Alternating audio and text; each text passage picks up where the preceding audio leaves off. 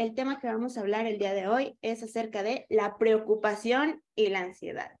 Y yo creo que como mujeres nos pasa muchas veces, inclusive podríamos decir que muchas de nosotras vivimos preocupadas, afanadas de qué va a ser de nosotros el día de mañana, qué va a ser de nuestros hijos, vamos a poder comer el día de mañana, qué tal si no tenemos trabajo y bueno, vienen muchas muchas preocupaciones a nuestra vida y es algo que importante que podamos abordar como mujeres, específicamente que esta es la clase de mujeres, sin embargo, pues como creyentes, ¿no? ¿Cómo afrontar esto? ¿Cómo Em, enfrentarlo a la luz del Evangelio cuando el temor nos preocupa, cuando sufrimos ansiedad, cuando vienen ataques de pánico. De, de inicio les platico que eh, este es un tema muy largo, que si están luchando con la ansiedad, preocupación o alguna clase de pensamientos ya, eh, pues de manera profunda, sí les recomendaría que llenaran su solicitud para el centro de consejería, porque es un tema que se da en 12 sesiones o más, es un tema largo, sin embargo, aquí voy a tratar de sintetizar un poco esta información y que pueda servir de, de, edificación para ustedes, pero sí, de, una vez les comparto que si tienen, eh, luchan con, esta situación, sí eh, puedan llenar su solicitud para el centro de consejería y, pues podemos, podemos ayudarlos y ahondar más personalmente en su problema. Pero bueno, hoy vamos a verlo como de manera general, ¿no? ¿Qué es la preocupación? la preocupación deriva del latín preocupatio, y esta acción está vinculada a generarse sobra o nerviosismo o a ocuparse con antelación de algo. Y, de aquí parte eh, esto, ¿no? Justamente preocuparse con antelación de algo. Muchas veces eh, dejamos a nuestra mente volar y dejamos que, que vengan pensamientos a, nuestra mente y, empezamos a preocuparnos, ¿no? ¿Qué voy a hacer si choco, no? A, mí me pasaba hace como tres años, eh, tuvimos un accidente, no, fue como un año creo, tuvimos un accidente en el coche y justamente eh, de, a raíz de ese accidente que fue pérdida total, me asusté mucho y dentro de mí venía, ¿y si llega otro tráiler y nos choca? ¿Y qué pasa si otra vez? ¿Y qué pasa si esta vez no la libramos? Y viene a preocuparnos, preocuparnos y a ocuparnos con antelación de algo que todavía no sucede. Entonces, desde ahí podemos ver que eh, la preocupación no es buena justamente porque desconfiamos de Dios y es algo que vamos a ver más adelante. Hicieron una encuesta, una empresa hizo una encuesta del top 10 de las preocupaciones de los mexicanos. Y dentro de estas está el crimen, el 43% de los mexicanos le preocupa el crimen, también las pandemias, pues ya con lo que vivimos en esta pandemia, eh, a lo mejor ni siquiera pasaba por nuestra mente que pudiera ocurrir, pero ahora es una de las preocupaciones de los mexicanos, los precios altos, que se relaciona con la siguiente, la economía, el desempleo es algo que también preocupa mucho a los mexicanos, el cambio climático, la contaminación, la corrupción, la educación y la salud. Sin embargo, también dentro de las preocupaciones como mujeres, ahí puse dos dibujitos más, que es eh, justamente, ¿no? padecer alguna enfermedad, en el caso de, por ejemplo, diabetes, este, hipertensión, cualquier otra enfermedad, pues también nos preocupa. Y muchas veces como mujeres, inclusive el peso, la talla, es envejecer, este, no poder moverse. Eh, todas estas cosas son preocupaciones que hay dentro de nosotras y, les digo, esta encuesta que hizo la empresa, pues, pues vio cuáles eran las preocupaciones principales de, de los mexicanos. Ahora, el temor. Es muy importante que, que pongamos atención a esto porque el temor puede volverse crónico, se puede convertir en un hábito tan arraigado que realmente parece que sale de la nada. Y dices, no, pues es que de repente empecé a sentirme mal y no sé por qué. Y, es porque justamente se volvió un hábito en nuestras vidas y, de repente nos da temor y nos quedamos con esa sensación, con ese pensamiento y continúa días y continúa meses. Algo crónico es algo que, continúa durante semanas, meses e incluso años. A esto se refiere con algo crónico. Entonces, el temor puede volverse algo crónico, algo que dura y dura y dura durante meses, años inclusive, y que parece que sale de la nada y a esto se le conoce como ataques de pánico. Ahora, vamos, este, este pasaje ya lo vimos la vez pasada con el tema de las emociones, sin embargo, es importante que recalquemos, ¿no? ¿De dónde surgió el temor? Dios nos creó con temor, eh, con el temor, no el temor reverente, sino con el temor, el miedo por el futuro, por otras personas, por nosotras mismas. La realidad es que no. Dios todo lo hizo perfecto. Dios, eh, cuando creó a Adán y a Eva, ellos estaban disfrutando de una plenitud con Dios. Ellos no tenían temor por el futuro, temor por morir, temor por envejecer, temor que porque si subí de peso o no, temor que porque este, las materias, que los maestros, que los accidentes automovilísticos. No, ellos estaban plenos, ellos estaban em, en esa satisfacción total en Cristo. Sin embargo, el origen pues se encuentra en Génesis 3 del 8 al 10. Y quien quiera puede ah, abrir su micrófono y apoyarme a leer ese pasaje, por favor. El temor puede volverse crónico. Se ah, no, perdón, ese es lo que ya eh, compartí, el pasaje en sus Biblias, por favor. Ese sí no, no está en la pantalla. Es Génesis 3, del 8 al 10. ¿Puedo yo? Sí, sí, sí, claro. Dice, y oyeron al Señor Dios que se paseaba en el huerto al fresco del día entonces el hombre y su mujer se escondieron de la presencia del Señor Dios entre los árboles del huerto. Pero el Señor Dios llamó al hombre y le dijo, ¿dónde estás? Y él respondió, te oí en el huerto, tuve miedo porque estaba desnudo y me escondí. ¿Hasta cuál es? Hasta ahí, ¿verdad? Ok, muchas gracias. Pues justamente, ¿no? Vemos, ellos estaban felices con Dios, sin embargo, al momento de pecar, al momento de desobedecer a lo que Dios había dicho, dice que se escondieron y dice, tuve miedo, por primera vez en la vida se experimentó el miedo y sabemos cada una de nosotras cómo es tener miedo. Entonces, eh, surge de ahí el temor que viene a atraer ciertas cosas a nuestra mente y justamente es lo que en este pasaje anterior que vimos, pues Adán tuvo miedo, ¿por qué? Porque empezó a pensar ciertas cosas, es que estaba desnudo y qué va a decir Dios y estoy de, esta manera, pequé y bueno, la mente empezó a trabajar, trabajar, trabajar. Entonces aquí yo quiero preguntarles a ustedes como reflexión, ¿en qué está enfocada tu mente? Porque de ahí parte todo, ¿de qué está llena tu mente? Puede ser de miedo por no tener para comer en algún momento, el miedo por perder el empleo, no ser capaz de mantener a los hijos, sufrir un accidente, ay, aquí sufrir un accidente, envejecer muchas veces a, las jóvenes, ¿no? Les puede dar ese, temor, ay, es que voy a envejecer y qué tal si no puedo caminar y qué tal si no tengo hijos y no hay quien me ayude y pueden venir otra clase de miedos, ser secuestrada, ¿no? Inclusive sabemos que, y lo vimos en la encuesta anterior de que hizo esta empresa eh, de los, de los miedos es la inseguridad. ¿Qué tal si me asaltas, eh, asaltan? ¿Qué tal si me secuestran? ¿Qué tal si cometen un feminicidio conmigo, con mi familia? Tener una enfermedad incurable, no ser aprobada por las personas. A veces nos vamos como por temores muy grandes, pero la realidad es que inclusive temores pequeños hay dentro de nosotras. ¿Qué tal si mis jefes no me, no me aprueban? ¿Qué tal si a las personas no les caigo bien? Toda clase de temor está em, parte de, nuestros pensamientos. A la luz del Evangelio, la preocupación revela un pecado dentro de nosotros. ¿Por qué? Porque a, lo mejor y no estamos tan acostumbradas a tener miedo, a preocuparnos mucho, que se nos olvida que hay un pecado dentro de nosotras. ¿Por qué? Porque cuando nos preocupamos, ignoramos la sabiduría de Dios. Se nos olvida que Dios es soberano, se nos olvida que Dios es bueno y simplemente decimos, yo tengo que manejar esto porque no puedo confiar en ti. Literalmente no lo decimos de esa manera, sin embargo, cuando nos preocupamos, eh, en nuestras acciones lo demostramos realmente eh, pensamos, no, pues es que este, se nos olvida que Dios tiene el control y pensamos, tengo que resolverlo yo.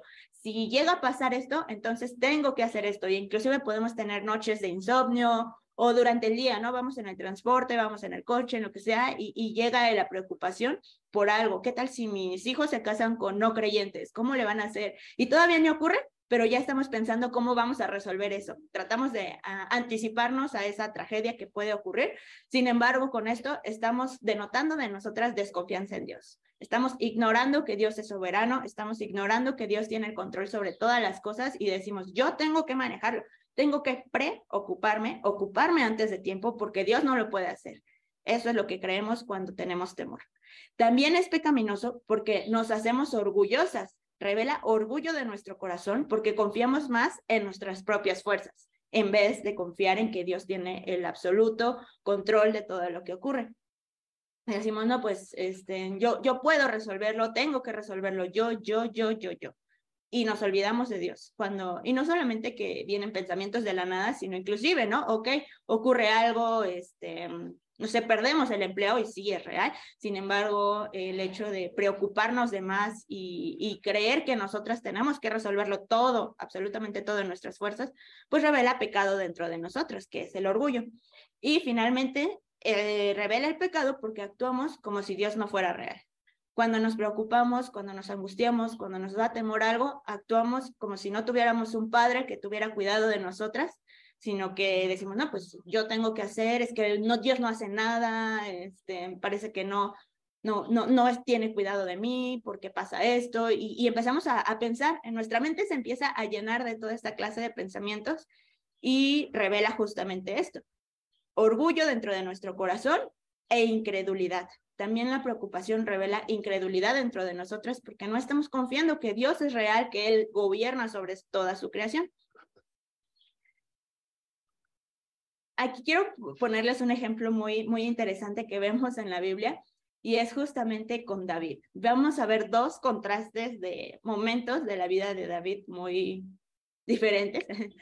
Y el primero, ahora sí, este sí está en la pantalla, es eh, Primera de Samuel 23, 15. Está en la pantalla, ahora sí, quien quiera este, apoyarme con ese pasaje que está en la pantalla, por favor.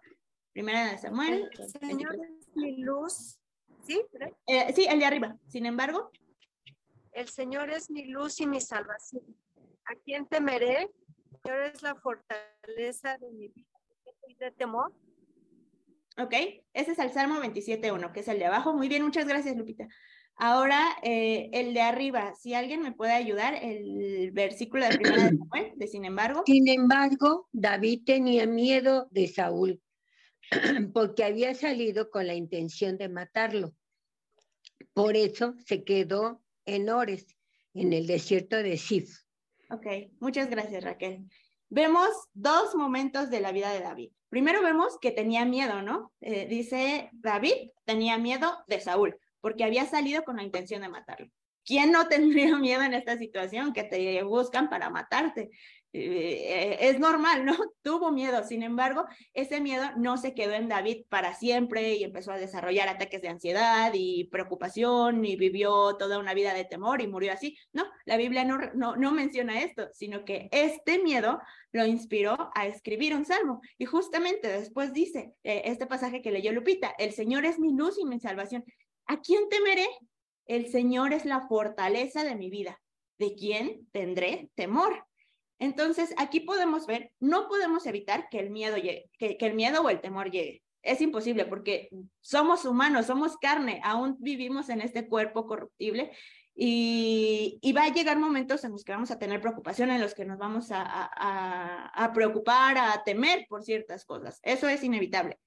Pero lo que vemos en esto es que sí podemos evitar que se quede ahí el temor y que se haga un hábito que después, más adelante, se desarrolle ya como, un, pues sí, un temor crónico, un, tipo de ansiedad en nuestro corazón.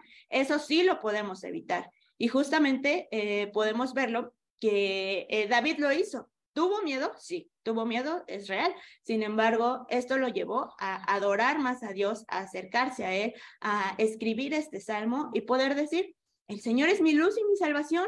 ¿Por qué voy a tener miedo si Dios está conmigo? De cierta manera mencionaba esto. Él es la fortaleza de mi vida. ¿De quién tendré temor? Cuando antes él decía, tengo temor de que me quieren matar. Entonces podemos ver que Dios realmente está con nosotros y si nos enfocamos completamente en lo que Dios ha hecho, en quién es Dios, en conocerla, en conocer a Dios, podremos vencer este temor. Y pues es importante, aquí lo puse como una nota, que el temor no debe controlar mi vida. Sí, vamos a tener miedo, sí, de eso no hay duda. Vamos a tener momentos de, temor. Sin embargo, como David, podemos experimentar también esta paz y decir, sí, tuve miedo cuando pasó esto, pero me di cuenta que Dios está conmigo, que el Señor es mi luz y mi salvación. ¿Por qué voy a tener miedo? ¿Por qué eh, he de atemorizarme de esa manera? Y, y podremos pues vencer el temor. Justamente segunda de Timoteo 1.7 eh, nos habla acerca de este tema. Quien quiera puede abrir su micrófono, está en la pantalla. Eh, este pasaje, por favor. Porque no nos ha dado Dios espíritu de cobardía, sino de poder, de amor y de dominio propio. Perfecto, muchas gracias, Beca. Esto es lo que nos dice Dios. Dios no nos ha dado un espíritu de cobardía, en otras versiones dice de temor, otras versiones dice de angustia, es la misma palabra. Dios no nos, dado ese, no nos ha dado ese espíritu, sino que nos ha dado un espíritu de poder, de amor y de dominio propio. Y aquí entra la parte de controlar el temor, ¿no? Eh, si les digo, es Seguro que vamos a tener miedo en algún momento de nuestra vida, sin embargo, nos ha dado ese dominio propio para poder controlar nuestras emociones, poder controlar nuestros temores y poder descansar en él.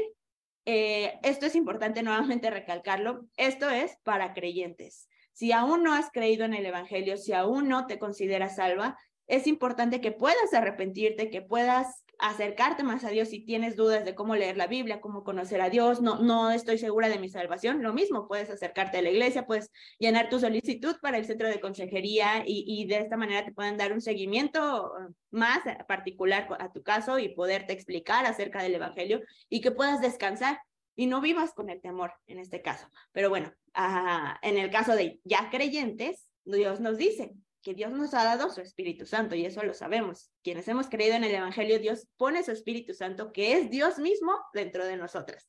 Y ese Espíritu no es de cobardía, sino de poder, de amor y de dominio propio. Entonces tenemos la capacidad, Dios nos ha dado la capacidad de poder controlar nuestras emociones, inclusive controlar el miedo. Ahora quiero ver un pasaje eh, con ustedes que habla justamente de, de este tema. Es Mateo 14, 22 al 24. Ahora sí, los demás pasajes ya van a estar en la pantalla. Eh, quien quiera puede abrir su micrófono y apoyarme a leer. Entonces, quien quiera puede comenzar con este primer pasaje. Mateo 14, 22, 24. Enseguida Jesús hizo que los discípulos subieran a la barca y fueran delante de él a la otra orilla, mientras él despedía a la multitud. Después de despedir a la multitud, subió al monte a solas para orar y al anochecer estaba allí solo. Pero la barca ya estaba muy lejos de tierra y era azotada por las olas, porque el viento era contrario. Muchas gracias, Silvia.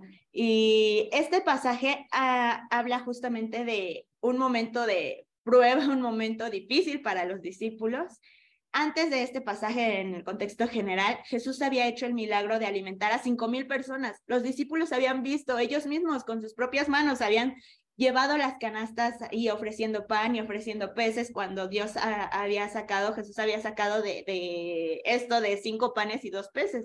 Entonces, habían experimentado la gracia de Dios, habían visto los milagros, habían sido partícipe de ellos, habían repartido las, las canastas, habían recogido lo que sobraba y enseguida después de este milagro, Jesús les dijo que se subieran a la barca, ¿no? Que, y que fueran delante de a otra orilla. Entonces, bueno, Jesús se fue a orar y pues él estaba ya solo, pero la barca ya estaba muy lejos de tierra, es decir, imagínense de repente estar, y, y, yo creo que pues todas las que hemos ido al mar, pues no nos metemos tan profundo, ¿no? No llegamos hasta la mitad del mar, es imposible. Sin embargo, ellos en su barca ya estaban lejísimos de la tierra, ya se habían dado cuenta que estaban muy lejos y además de esto, la barca era azotada. ¿Recuerdan algo que se azota? Hace ruido, se azota, literal, cuando este, dicen las mamás, no azotes la puerta porque suena. De la misma manera, la barca estaba siendo azotada por las olas.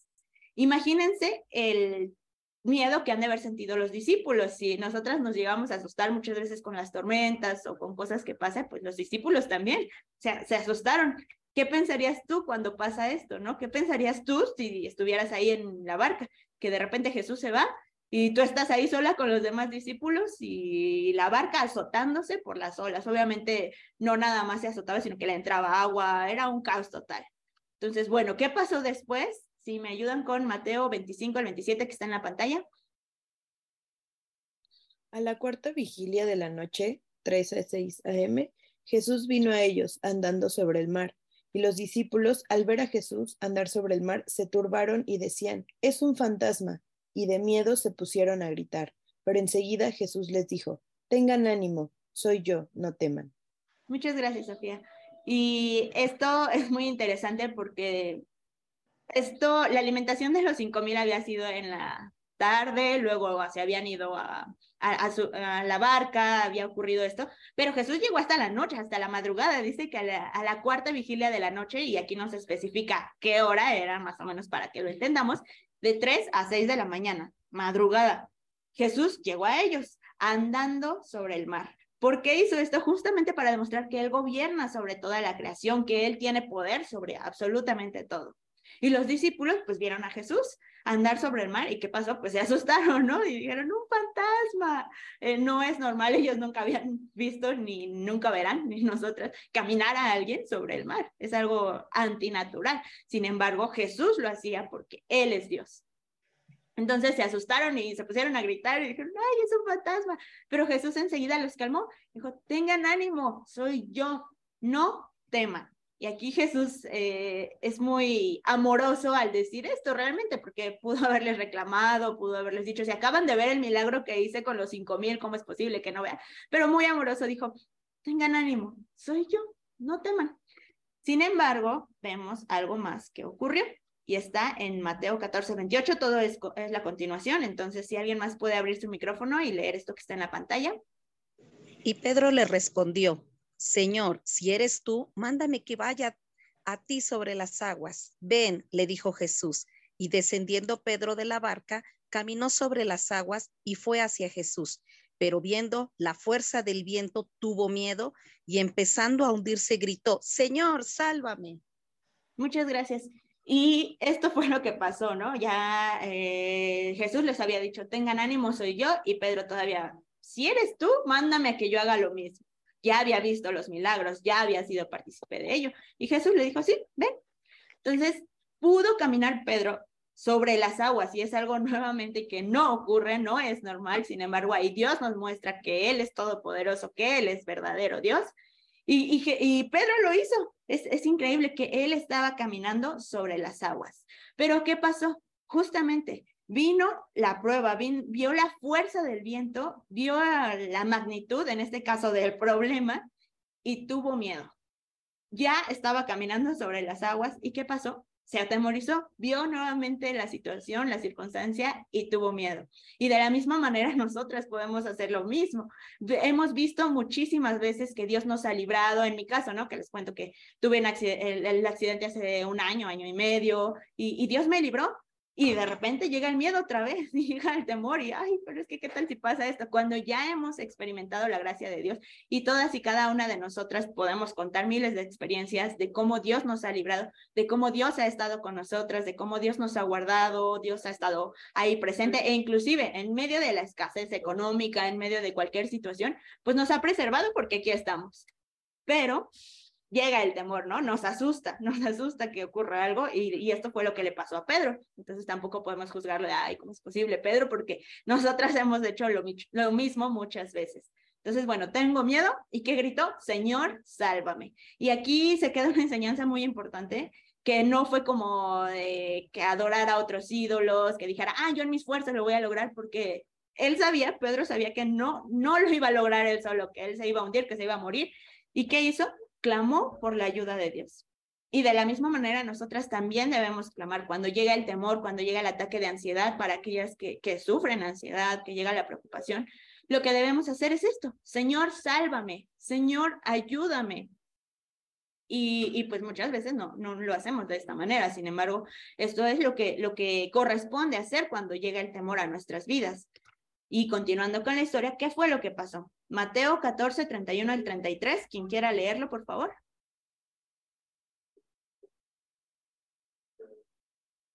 Al instante, Jesús, extendiendo la mano, lo sostuvo y le dijo, Hombre de poca fe, ¿por qué dudaste? Cuando ellos subieron a la barca, el viento se calmó. Entonces los que estaban en la barca lo adoraron, diciendo, En verdad eres hijo de Dios. Muchas gracias, Norma. Y, y vemos nuevamente el amor de Jesús. Es increíble. Dice que al instante Jesús le extendió la mano, lo sostuvo y le dijo, hombre de poca fe, ¿por qué dudaste? ¿Y por qué le dijo esto? Justamente porque ya había visto todos los milagros, ya había visto todo. Desde que conoció a Pedro, pues le ayudó a que juntara muchos peces, que la barca casi se hundía cuando no había pescado absolutamente nada. Pedro ya había sido partícipe de muchísimos milagros y ya había experimentado la gracia de Dios. Sin embargo, al ver las circunstancias, al ver que las olas estaban muy fuertes, tuvo miedo. Y de la misma manera, pues nosotras podemos tener miedo por otras circunstancias. Sin embargo, aquí Jesús con amor dice que lo tomó de la mano lo salvó, no lo dejó hundirse, no le dijo, ah, por tener miedo, pues ahí te quedas. No, no, no. Jesús siempre nos rescata en medio de nuestros temores. Y sí lo reprendió y le dijo, hombre de poca fe, ¿por qué dudaste? Y cuando ellos subieron a la barca, ¿qué pasó? El viento se calmó. Y es algo que hemos experimentado también. Viene la prueba, lloramos, nos afligimos, nos preocupamos, pero siempre vemos cómo Dios todo lo calma, cómo Dios tiene el absoluto control de todo y nos vuelve a decir nuevamente, ¿por qué dudaste? ¿Por qué dudas si has visto mi, mi gracia, si has convivido conmigo? Pedro estaba viviendo con Jesús, estaba, eh, comían juntos, estaban todo el tiempo juntos, ¿no? Salvo cuando Jesús se iba a orar o, o hacer ciertas cosas, pero tenía esa comunión directa con Dios. De la misma manera, nosotras podemos tener esa comunión directa con Dios y poder descansar en Él. Y bueno, pues aquí fue una lección para los discípulos de, no debes temer, yo tengo el control de todo, yo te hice caminar sobre las aguas y yo voy a seguirte sustentando. Ahora, ¿qué aprendemos de este pasaje? Primero, que muchas veces sentimos a Jesús lejos o pensamos que Él no tiene cuidado de nosotras, así como ocurrió que acababa de mandar a los discípulos a que se fueran a la barca y Jesús se fue a orar aparte. Jesús estaba eh, aparentemente lejos en ese momento y los discípulos se sintieron solos.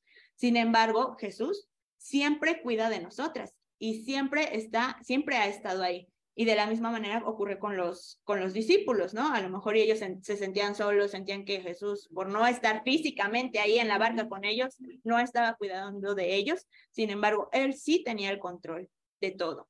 Y con nosotras también, a veces estamos en nuestras casas, estamos en, los trabajos, en las escuelas, en el camino, en el transporte, y nos sentimos solas, nos sentimos que Jesús no está con nosotros porque no, es, no lo vemos físicamente, sin embargo, Él es Dios, Él está dirigiendo cada cosa de la vida y Él está con nosotras, entonces no tenemos por qué temer, no tenemos por qué atemorizarnos porque Él está ahí.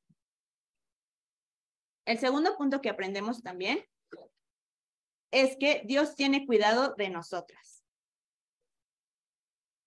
de sus escogidas, y Él se agrada de la fe en ellos, ¿no? Justamente, Dios no nos elige eh, para rescatarnos y que nos vayamos al cielo inmediatamente. Dios nos tiene en la tierra con un propósito. Y justamente Él va a cuidar nuestra vida hasta el momento en el que hayamos cumplido aquello para lo cual fuimos creadas.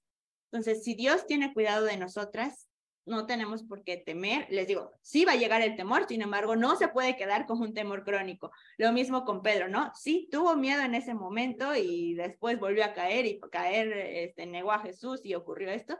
Sin embargo, esto le dio las fuerzas para poder ser lleno del Espíritu Santo y, por medio del Espíritu Santo le reveló ciertas palabras y vemos en las cartas, ¿no? Primera y segunda de Pedro que habla de la confianza en Dios, habla de el poder de Dios, que aunque haya pruebas podemos ser bienaventurados al soportarlas, que Dios tiene cuidado de sus hijos. Entonces sí hubo un antes y un después en Pedro también. Y por lo mismo, como creyentes debemos tener un antes y un después en él. En este caso, por ejemplo, eh, ponía algunas imágenes de cosas que nos pueden atemorizar. Por ejemplo, la enfermedad. Nos da miedo. Nos da miedo que en algún momento nosotros o nuestros familiares o nuestros seres queridos se enfermen, estén mal. O en mi caso, ¿no? Yo que les comentaba de, eh, del coche, a mí también me da mucho miedo manejar y y pues eh, es algo que me atemoriza y digo, ¿qué tal si choco? Y bueno, ayer me pasó que le pegué a un coche y, e inclusive, ¿no? Yo misma decía, ay, es que ya no quiero manejar, ya no quiero hacerlo. Y, y pensé en ustedes, justamente, y dije, ¿cómo voy a compartirles a las mujeres acerca del temor cuando me está dando miedo que vuelva a chocar? Entonces dije, no, Dios está conmigo. Y, y recordé este pasaje justamente, ¿no? aunque no vea físicamente Dios, Él está aquí. ¿Por qué de atemorizarme? ¿Por qué de tener miedo por algo que ocurra? Entonces nuevamente dije, bueno, voy a volver a agarrar el coche, voy a ser precavida y, que sea la voluntad de Dios. Yo voy a hacer lo que me corresponde, pero Dios tiene control de todas las circunstancias. Y lo mismo, el temor de ser juzgada, el temor de ser, em, que no se burlen de nosotras, cualquier clase de miedo que venga a nosotros, es importante recordar que Dios tiene cuidado de nosotras. No importa la situación que estemos viviendo, Dios tiene cuidado de nosotras y se agrada en nuestra fe. Por eso se enojó contra Pedro y le dijo, ¿por qué dudaste, hombre de poca fe? También con nosotras nos dice, ¿por qué dudas? ¿Por qué temes, mujer de poca fe? Cuando siempre Dios ha estado ahí con nosotras. Entonces, yo les quiero dejar como reflexión. ¿Hay algo que temas que Dios no pueda controlar? Y la respuesta sería no. Todo lo controla Dios. No hay algo que Dios no pueda controlar, no hay algo que se salga del control de Dios. Cualquier cosa, inclusive una enfermedad, la muerte de una persona, cualquier cosa que estemos experimentando o que pueda ocurrir en nuestras vidas, Dios es soberano, Él tiene el control de absolutamente todo y podemos descansar en Él. Ahora, que si ya tememos, que si ya nos pasó como Pedro, que dudamos, que clamamos, Señor, ayúdame, tengo miedo, algo que debemos recordar es que nada se desperdicia en Dios. Y esta frase me gustó mucho, la, vi en, la página de Aviva Nuestros Corazones y, me gustó bastante que dice, el temor hace girar mis ojos hacia Dios. Por esa razón, Dios nos pide que no estemos ansiosas, no porque no exista nada por lo cual estar ansiosas, sí existe, eh, sino porque la paz de Dios es suficiente para sostenernos al enfrentar lo que nos asusta. Entonces podemos ver que realmente, a pesar de que tememos, a pesar de nuestras imperfecciones, Dios la utiliza con un propósito para acercarnos a Él, para girar la mirada a Él. Así como Pedro tuvo miedo, sí, se asustó de que se estaba, de que podía hundirse, de que podía ocurrir algo, porque realmente no estaba ocurriendo, él estaba caminando sobre el mar. Sin embargo, a pesar de ello, el temor le ayudó a Pedro a voltear su mirada a Jesús y decir, Señor, sálvame. Nosotras también. El temor, si estamos experimentando periodos de miedo, periodos de temor, de ansiedad, esto Dios lo ocupa para un bien para nosotras, que es acercarnos a Él, hacernos más a su imagen, hacernos más como Él y que podamos compartir esto con otras personas. Entonces podemos ver que inclusive eh, dentro de nuestras fallas, dentro de nuestras, de nuestras imperfecciones, Dios lo ocupa para, para un bien. Entonces, bueno, ¿Quieres paz en, medio de tus temores? ¿Qué nos dice? Ah, bueno, aquí está el, pasaje, yo se los leo. Dice, tú guardas en completa paz a quien siempre piensa en ti y pone en ti su confianza. Ese es el secreto para tener paz. Siempre piensa en ti, es decir, en Dios, siempre piensa en Dios y pone en Dios tu confianza.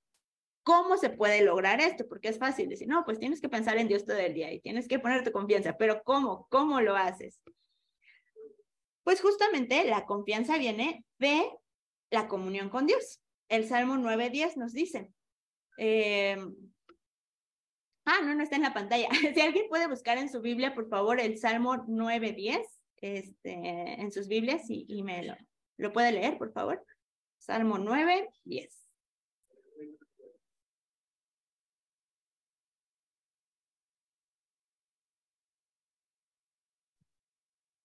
En ti pondrán su confianza los que conocen tu nombre, porque tú, oh Señor, no abandonas a los que te buscan. Ok, muchas gracias, Ale. Esto nos dice, ¿no?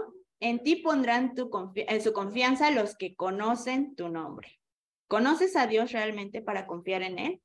Muchas veces no nos esforzamos en conocerlo y creemos que lo conocemos por lo que oímos en las prédicas o por lo que nos dicen, pero realmente una convicción en nosotras, una confianza realmente de yo leo, yo sé que Dios está conmigo porque lo leí, porque me habló en mi devocional personal. Muchas veces no lo hacemos y por eso tememos y por eso nos da miedo muchas cosas, porque no estamos conociendo a Dios y cómo vamos a confiar en alguien en quien no conocemos. Entonces, la confianza en Dios crece solo cuando nos familiarizamos con Él. Y aquí yo les quiero dejar como reflexión, ¿qué tan expuesta está siendo a la Biblia? ¿Qué tanto lees? ¿Qué tanta comunión tienes con Él? Porque de ahí parte todo. Mientras menos comunión tengas con Dios, mientras más alejada, mientras más te enfoques en tus problemas en lugar de enfocarte en Dios, más temor vas a tener y eso es algo que, que inevitablemente va a ocurrir Sin embargo, mientras más comunión tengas, mientras más confianza tengas, sí puede llegar el temor, porque ya vemos que es algo que va a ocurrir. Sin embargo, no te vas a estancar ahí y no vas a, no va a ser tu situación, tu condición, ni que te describan cómo es, ah, es una persona temerosa.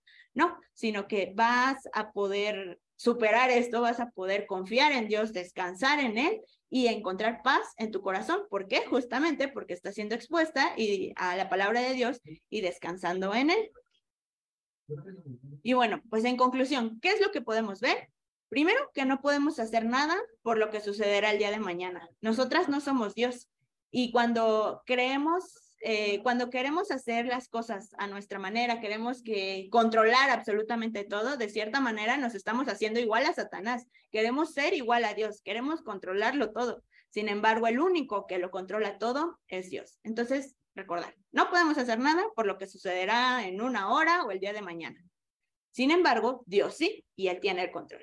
Segundo punto, tenemos que analizar nuestros pensamientos y contrastarlos contra la palabra de Dios. Algo que me gusta mucho eh, en las consejerías dejar de tarea es justamente un diario de pensamientos, ¿no? Y quienes han estado en consejería conmigo lo saben. Y, en general, ¿no? Algunos consejeros igual dejan esta tarea, que es escribe tus pensamientos. ¿Qué es aquello que te hace temer? ¿Qué es lo que estás pensando? A veces dejamos nuestra mente volar, volar, volar y, no, nos, no somos conscientes de lo que estamos pensando. Entonces, analiza tus pensamientos. Ok, esto es lo que pienso. Ahora, ¿qué es lo que dice la palabra de Dios? Yo pienso que, que me va a pasar algo y que voy a hacer, este, no sé, me, me, van a internar en el hospital y que nadie va a ver quién me visita, por ejemplo, ¿no? Ok, ¿qué dice la palabra de Dios? Ah, pues dice que por nada estemos afanados, sino que más bien dejemos nuestras preocupaciones eh, delante de Él, que Él tiene cuidado de nosotros y buscamos en la Biblia aquellos pasajes que hablan justamente contrastando lo que nuestra mente nos dice. Y aquí podemos ver eh, lo que Dios dice versus lo que nosotras pensamos. ¿Y quién tiene la razón? ¿Nuestros pensamientos o la palabra de Dios? Pues obviamente la palabra de Dios. Entonces esto nos va a ayudar mucho para eh, controlar nuestro temor, poder descansar en Dios y poder, eh, pues, ser libres verdaderamente del temor.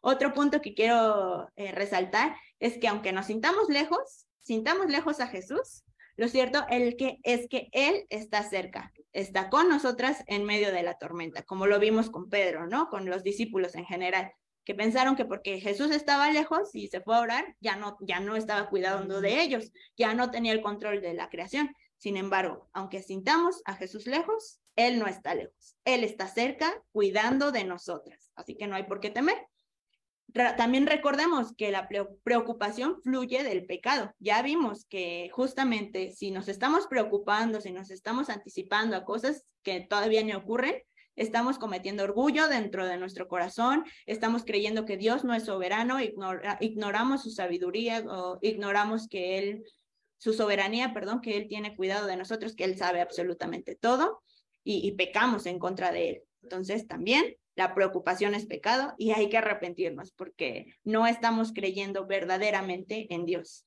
Y la última es que en Cristo hay esperanza y lo vimos, aunque temamos, aunque fallemos, aunque lo hemos hecho, en Dios hay esa esperanza de poder ser libres, en Dios podemos descansar y como, como lo dijo David, ¿no? Inició con miedo porque lo estaba persiguiendo el rey, el rey Saúl, sin embargo terminó diciendo que podía confiar en él. Dice, ¿de quién temer? Él es la fortaleza de mi vida, ¿de quién he de atemorizarme? Entonces nosotros también podemos descansar en ello, podemos confiar en que Dios tiene el cuidado de nosotras y, de esta manera vencer el temor. Les repito, si, si, si tienen pensamientos y creen que ya el temor ha controlado sus vidas, que es algo que no pueden controlar, que ya es intolerable, pueden solicitar consejería, pueden eh, solicitar este apoyo y de esta manera se les puede dar un seguimiento, pero si es algo como general, algo que, ok, yo no sufro ansiedad, yo no sufro de estos ataques de pánico, pero sí me da miedo, pues entonces aquí están las herramientas que, que Dios nos ha dado para poder vencer el temor, para poder descansar en Él y confiar plenamente en que tenemos un Dios soberano que reina sobre todo.